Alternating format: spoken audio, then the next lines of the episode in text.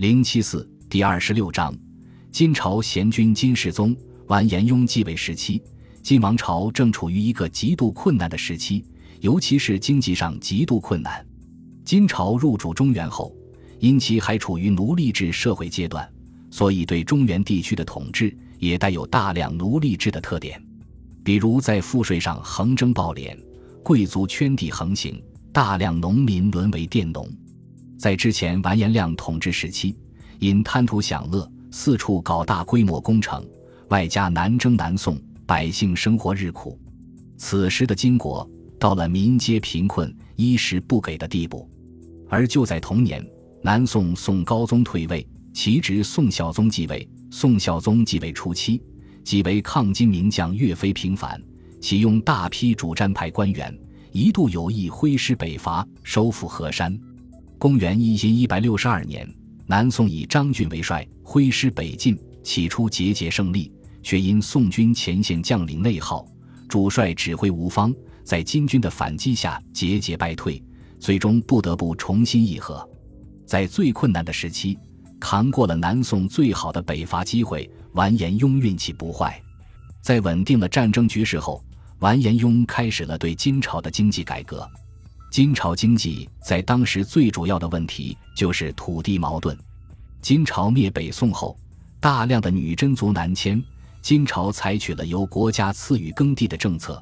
这样做的结果就是大量剥夺中原地区汉民的土地。此外，多年征战中，金朝有功勋的将领们趁机大量圈占土地，当地的农户大多沦为金朝贵族的佃农。如此一来，北方农业几乎是停滞的，加上完颜亮为南征，在赋税上征敛甚急，老百姓更加不堪重负。金世宗即位后，首先要解决土地矛盾。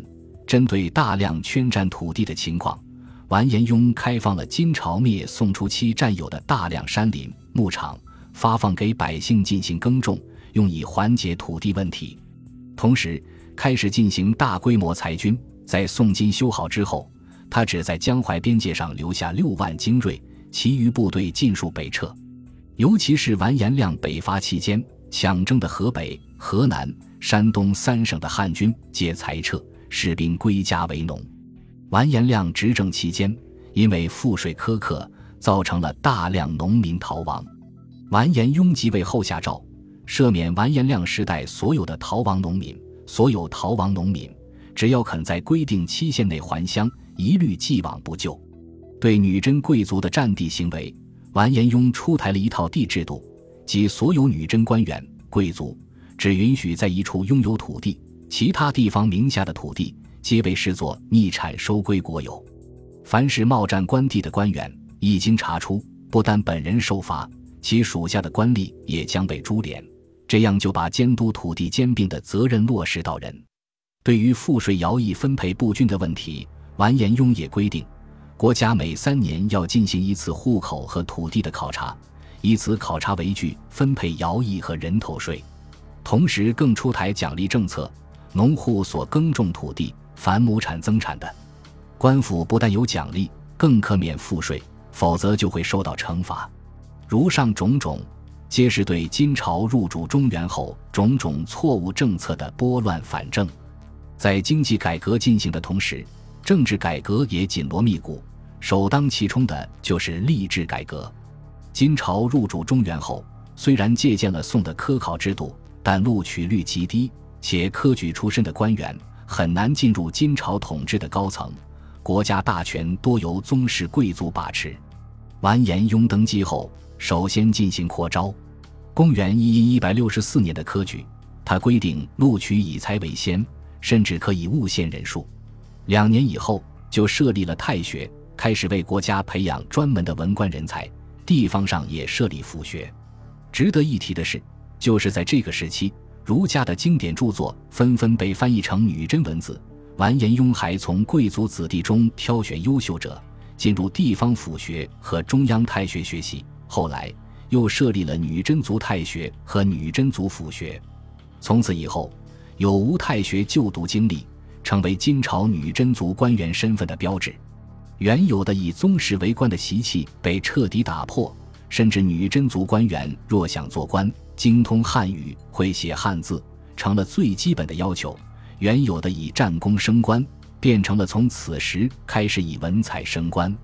在完颜雍执政初期，金朝的女真族官员只有一成左右有科举功名，而到了完颜雍执政末期，金朝的女真族官员有九成以上都有科举功名。女真族的大规模汉化正是从此时开始。在政治体系上，完颜雍也做了调整。完颜雍之前的金朝几乎都是枪杆子里出政权，掌握军队的大将往往是朝廷的权臣。甚至中央也难以节制。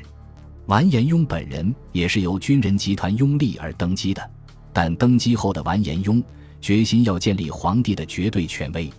完颜雍时代的金朝官制以尚书令、左右丞相、平章事三个官职为宰相，国家等于设立了五个宰相，五宰相相互牵制，平均分权，避免一家独大的情景出现。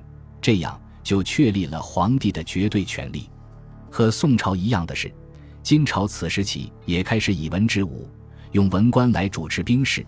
之后的金朝多次战争，更多的文官开始担任元帅。先前可以独当一面的武将，变成了听命于更多的文官的鹰犬。对于官员的管理，完颜雍将勤政作为考察官员的标尺，督促官员忠于本职。他甚至打破了官场上的资历说，对有才能的官员破格提拔。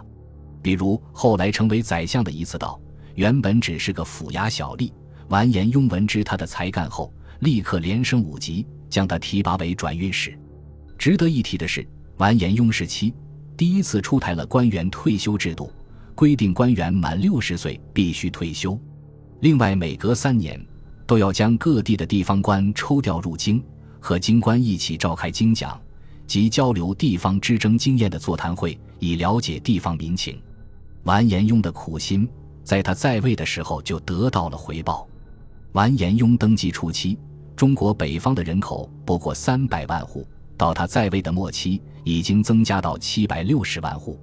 如果算上南宋的人口，这是中国历史上人口第一次过亿。